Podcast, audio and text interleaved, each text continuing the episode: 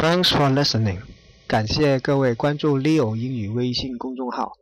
不知道是不是因为最近天气不好的原因，我上课的时候发现很多同学在课间休息的时候都不愿意出去走动一下，而是趴在桌面上听音乐，take a nap，打瞌睡。